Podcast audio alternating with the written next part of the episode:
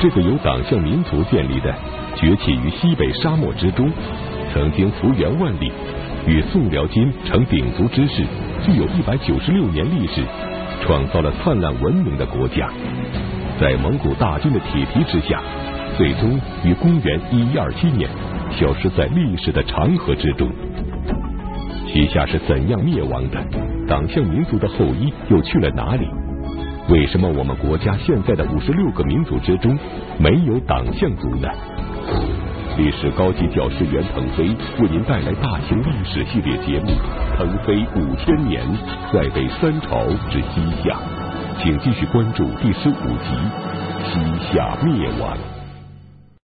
上一讲呢，我们讲这个夏仁宗在宗主国金国的支持下，成功的粉碎了奸臣仁德敬分裂国家的阴谋啊。那么仁德敬被诛杀之后。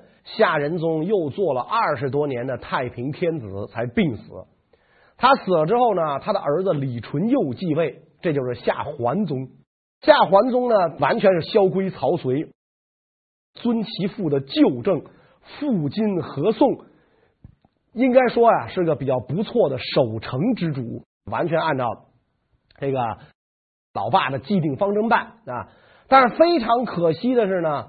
这个十几年之后，夏桓宗的母亲罗太后因为跟这个夏桓宗的堂兄李安全通奸，竟然废掉自己的亲儿子，立了这个李安全为帝。那这个篡位的李安全呢，就是夏襄宗。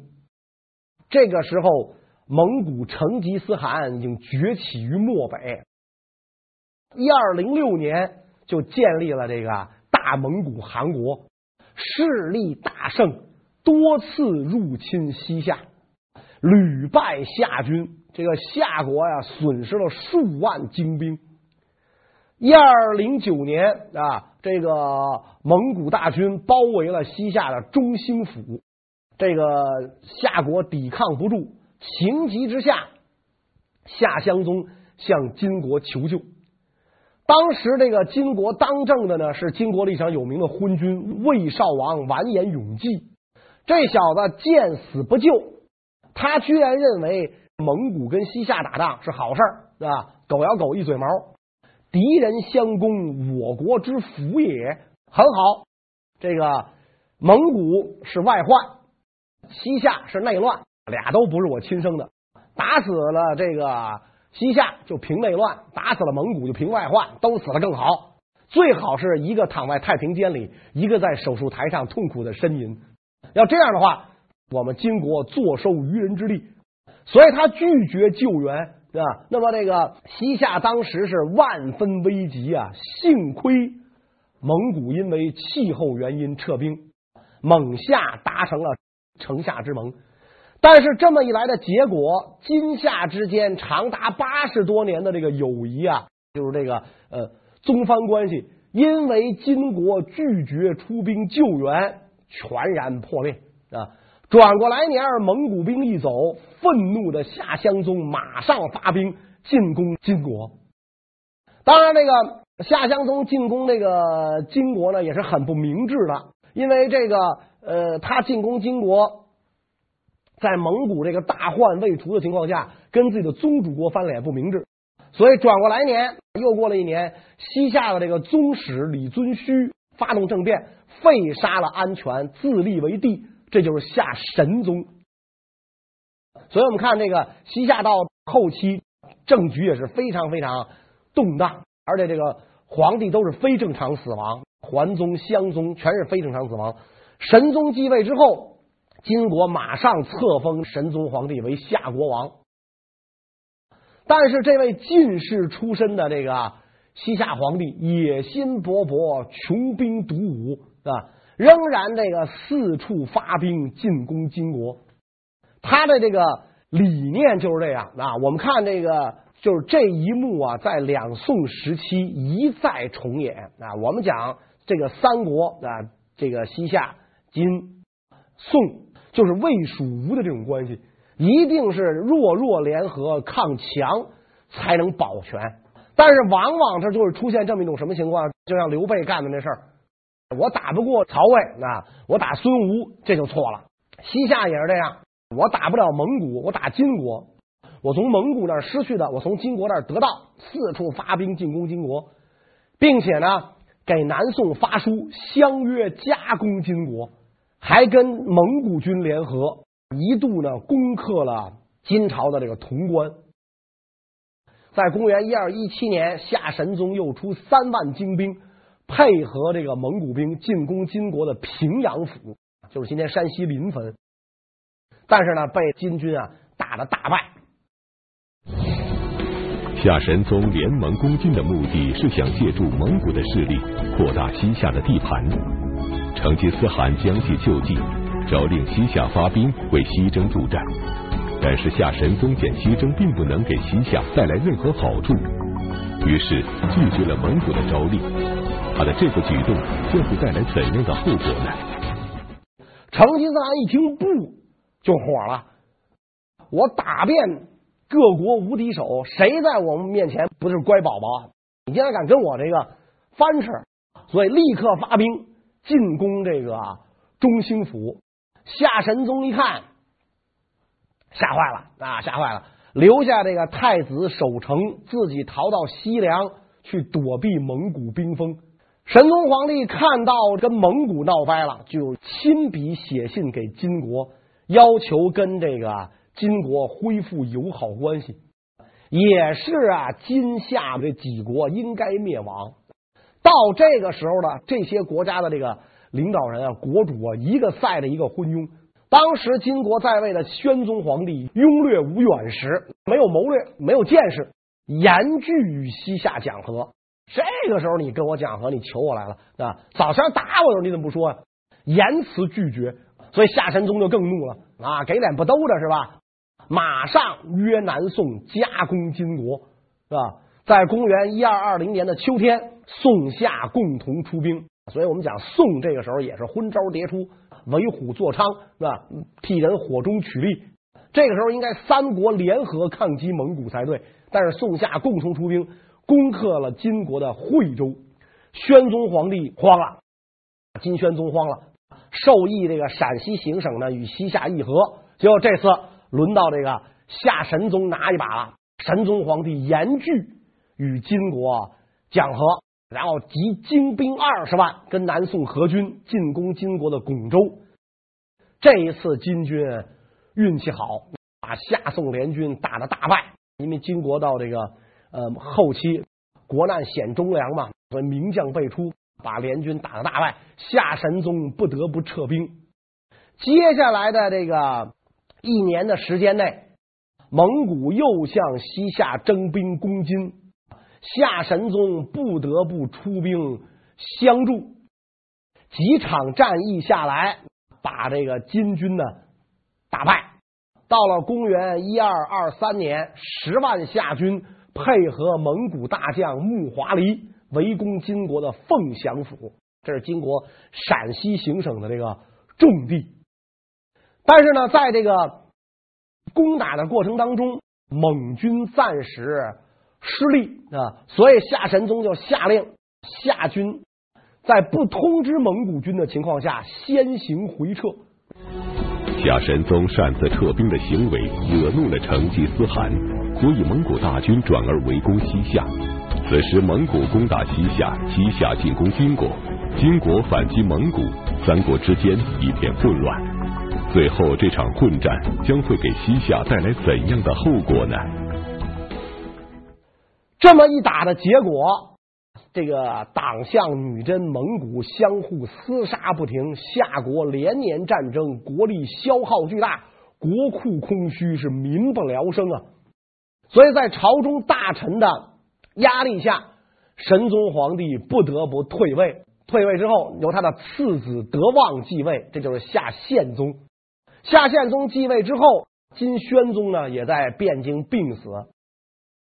西夏和金国两个昔日的友好邻邦打了十几年，每年两场大战，互相消耗，互相残杀，最终这个彪悍的蒙古人相继。给予他们了灭顶之机。这个西夏呀，金朝灭辽击宋的时候，他捞了大便宜嘛，啊，占了宋不少地儿。但是好事不可再，这这这，咱们说福不双至，祸不单行。这一次蒙古兴起于漠北，消灭金国，可就不可能由着这个西夏发展了。蒙古人第一个要消灭的国家正是西夏，因为西夏那个位置。控制中原与西域、漠南与漠北数条交通干线，东西方经济文化汇集地和中转中心。西夏东接金国，北临蒙古。蒙古灭金最好的办法就是解决西夏，然后挥师东进，可以消除蒙古的的后顾之忧，也可以防止蒙古攻金的关键时刻，老巢被夏国。偷袭，所以这个蒙古对于这个呃西夏是志在必图。西夏北方的重镇黑水城，汉朝时候就讲了这龙城故道，这个居延海那一带，北方蛮族入侵中原必经居延。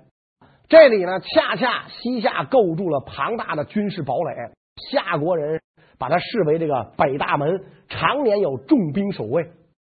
到了这个公元一二零九年的时候，成吉思汗已经成功的夺取了黑水城，这个地方后来就被毁灭了，被毁灭了。直到公元一九零八年，七百年后，俄国的考古学家对这个黑水城进行了发掘，出土了大量的西夏文物，带回到了俄国。所以今天啊，很多的西夏的这个文书档案、重要的文物都在这个圣彼得堡。所以今天，比如说研究西夏学的很多学者都要去俄罗斯留学，就跟你研究敦煌要去英法一样。所以这号称是敦煌第二嘛，中国文化的一个浩劫，五国文化一伤心史。因为那个时候，一九零八年，中国清朝末年，国势临沂衰败，顾不上了，那任由这个外国的这个文化强盗在我们这儿发掘，就是这个黑水城。成吉思汗一占领黑水城，便完全控制了漠北通往中原的交通枢纽。此时，在蒙古大军猛烈的攻势下，西夏已无回天之力。最后，西夏是怎样灭亡的呢？成吉思汗一占领黑水城，而且呢，打通了西夏东部边境的通道啊，从阴山过黄河，经鄂尔多斯大草原南下到夏州啊，然后进入河西走廊，两路大军齐发。西夏想不灭亡都不行了，蒙古征西夏更是垂涎于河套地区与河西走廊的物质财富，黄河九曲为富一套，鄂尔多斯草原水草丰美。如果灭亡西夏，蒙古可以得到更多的兵马粮草物资以战养战。这个再有一个重要原因呢。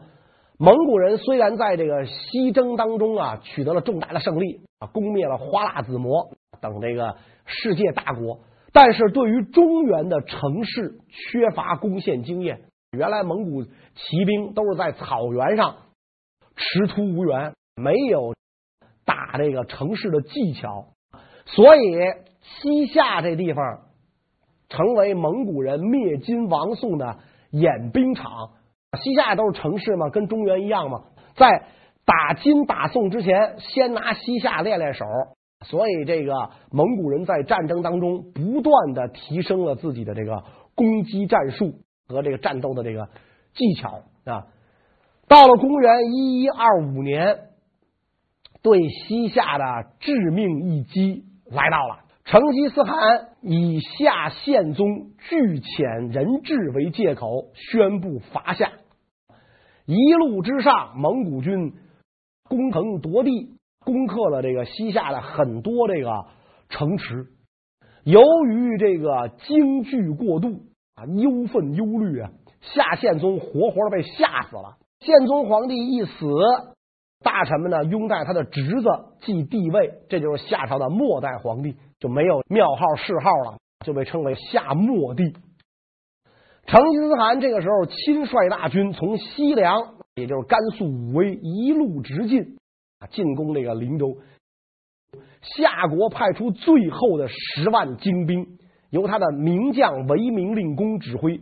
韦明令公亲率十万精兵迎战这个蒙古，这一仗是决定夏国命运的一战。可惜苦战不支，韦明令公十万大军全军覆没，韦明令公本人战死沙场。蒙古人打仗啊，有一个特点，就是在战场上每杀够一千人，就倒吊一具尸体，计数。因为蒙古人的这个当时文学啊、数学可能都不够发达，所以杀一千人倒吊一具尸体，一仗下来，夏军尸横遍野，战场上到处都是倒吊着的党项士兵的遗体，所以这个西夏此时大势已去。都城中兴府原来叫兴庆府，后来这个图个吉利，改名为这个中兴。中兴府被这个团团围住啊，然后这个成吉思汗呢留下了部分蒙古军继续围城，他本人率军又冲入这个金国，占领了河西走廊很多地方，最终西夏除了首都中兴府以外，其他地区全部沦陷啊。咱们讲福不双至是祸不单行，屋漏偏逢连夜雨，弹尽粮绝，死伤惨重之余，西夏首都连续发生六级以上地震，夏朝的末帝感觉这是天要亡夏了，这个大夏国啊要灭亡了。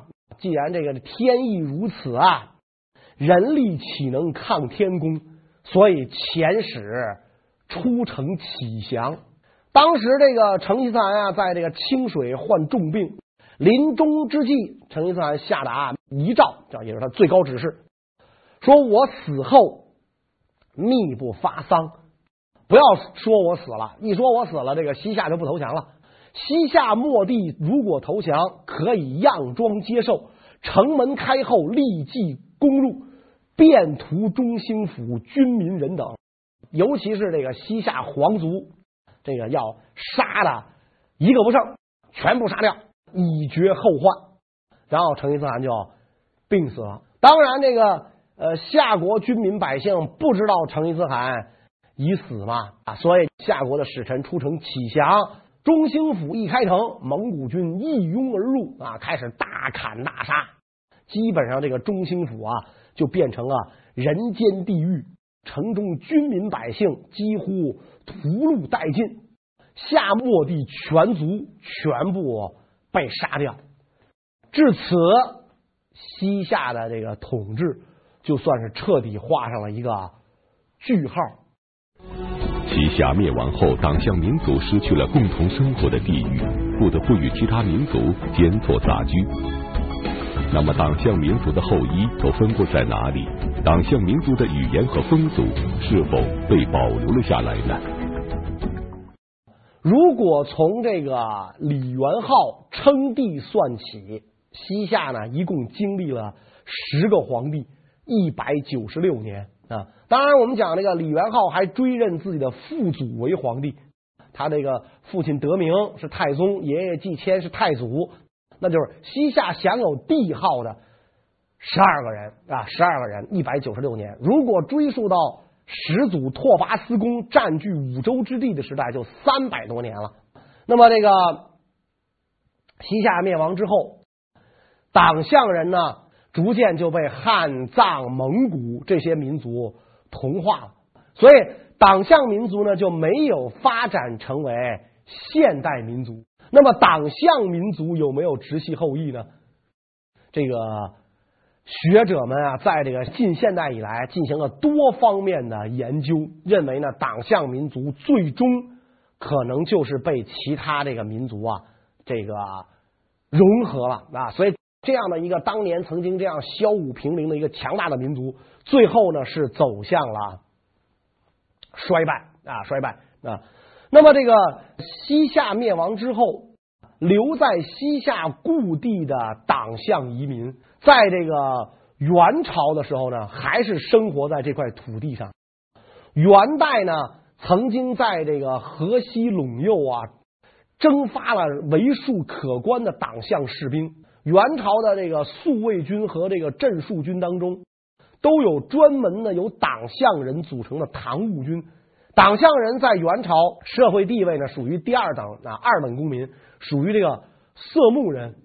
一九七六年的时候，学者呀在甘肃的酒泉呢，发现了一通由汉文和回鹘文合璧的《大元宿州录》，也可打鲁花赤世袭之碑，发现这么一个碑。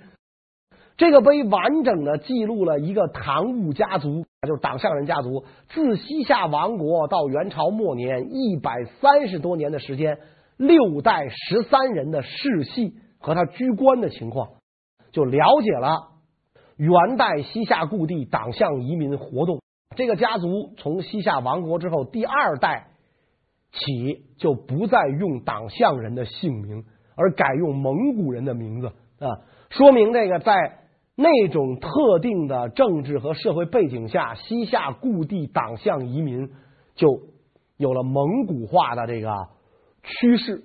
所以，这个元朝以后，这个河西走廊地区、陇右地区的党项人呢，就再也没有消息了。所以，学者认为，现在分布在甘肃河西走廊东部祁连山北麓一带的裕固族。可能是包含着党项、回鹘、蒙古血统的一个这个新的民族共同体，所以说就是说留在西夏故地的党项人没有了。西夏故地的党项人在与汉、藏、蒙古等民族的共同生活之中，逐渐与这些民族的人民融合为一体。所以，我们国家现在的五十六个民族当中，已经没有党项族了。但是党项族的历史是如何保留下来的？流落到异乡的党项人又有哪些遭遇呢？另外呢，就是四川的木雅地区，根据当地居民语言的特征，学者认为他们可能是西夏亡国后南迁到川康地区的党项人的这个后代。传说这个木雅地区啊。国君啊，就是这个西吴王，曾经是北方汉地之王。藏语的“木雅”这个词儿，源自宋元时代汉文典籍，指西夏国的兴庆府。所以，这个党项移民南来，把这个名称呢就带到了川康地区啊。所以呢，人们就知道了这个木雅人是党项人的后裔。学者研究呢，也认为木雅人是西夏亡国之后南迁的这个党项移民，和当地民族相互融合形成的。但是对这个呃木雅人的了解啊还很有限啊，因为这个木雅人历史缺乏史籍的记载，主要是建立在传说之上。木雅人现在等于是被藏族同化了，所以这个。还有一支党项人呢，是在安徽，主要是围绕着这个呃元朝末年的一个名臣叫于阙展开的。于阙呢是元朝的唐务人啊，党项人，先是居武威，就是今天的甘肃。到他父亲这一辈呢，到泸州做官，就是安徽合肥。那么这个这一家呢，就定居于这个泸州。于阙科举出身，元朝末年做安庆的首帅。当时红巾军造反，围攻安庆啊，这个红巾军势力浩大，这个这个势力浩大，那所以安庆城啊根本就保不住。但是于阙拒绝红巾军招降，平城死守。城破之后，这个为元朝殉节。他儿子逃出来之后。这个红巾军要杀，结果有一个红巾军的这个统帅啊，就阻拦了，那说不能杀，此于相公子也，这是于相公的儿子，忠臣的儿子，所以咱不能杀。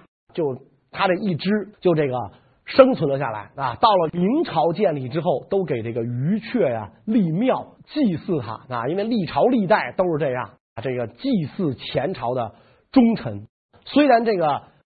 两国相争，各为其主啊！但是这种忠义气节，这是哪朝都这个赞赏了。所以这个学者们对这个于氏的这个后人进行了这个这个调查研究，并且呢看了看他们的家谱啊，说从这个于阙到现在已经延续了二十七代。调查结果表明，在今天安徽的合肥安庆有于氏后裔大概五千多人，但是这些人已经彻底汉化了。只有少数有文化的老人才知道自己是党项人的后裔。还有一支被这个呃汉族同化党项人在河南濮阳市。当年呢，这些个人呢都是这个元朝的官员的后代啊，因为他们在元朝是二等公民啊，所以这个元朝用他们来镇压汉人、南人，所以他们在这个河南濮阳这个地方世袭达鲁花赤，达鲁花赤就是元朝的镇戍者啊，在地方官之上，但是这一部分人也彻底的这个汉化了。河北也有这个呃党项人，在河北这个保定。一九六二年，在河北保定韩庄就出土了两座明代的西夏文石刻的经床。七十年代呢，这个学者对经床上的西夏文呢进行了解读，知道他们是党项人的后裔。在明弘治十五年，也就是公元一五零二年，西夏已经灭亡三百年之后，这个立的这个经床，这个经床上刻有八十多个党项人的。姓名，呃，说明在明代啊，在明代中叶一五零二年，明代中叶还有党项人的后裔在河北境内聚族而居，所以这个呃，我们说呢今天的安徽、河南、河北有汉化的党项人的后裔，青海也有党项的遗裔。上个世纪的呃九十年代，那就是一九九五年。这个原来青海河湟地区李土司的后人，根据他保存下来的族谱资料，提出是这个李土司啊是西夏皇室的直系后裔啊，并且呢称居住在今天河湟地区的李氏后裔人口已经十多万了。这一说法呢，这个也得到了某些西夏史专家的这个肯定啊。当然了，也有这个呃反对。但是不管怎么讲吧，啊，不不管怎么讲吧，啊，就说西夏的这个后裔啊，西夏的后裔啊，已经大部分啊被这个呃其他民族啊同化了。那甭管是在河西走廊故地的啊，还是在中原内地的啊，包括在青海河湟地区的，都已经被其他民族同化了。只有四川的这个木雅人算是一个例外，因为他们的环境啊比较封闭，民族特征。呃，到今天呢，没有完全泯灭，所以对于研究这个民族演变和民族融合的学者来讲呢，木雅人是具有特殊的价值的。但是不管怎么讲，曾经创立过辉煌灿烂文明、建立过幅员万里大国的党项民族，在中原大地上基本消失，被融合进了其他的民族。那么，关于这个西夏的历史呢，到这里呢，我们就要画一个句号了。到下一个系列，我们要讲女真族建立的金朝，那又有哪些有声有色的故事呢？那我们就下文分解了。谢谢大家。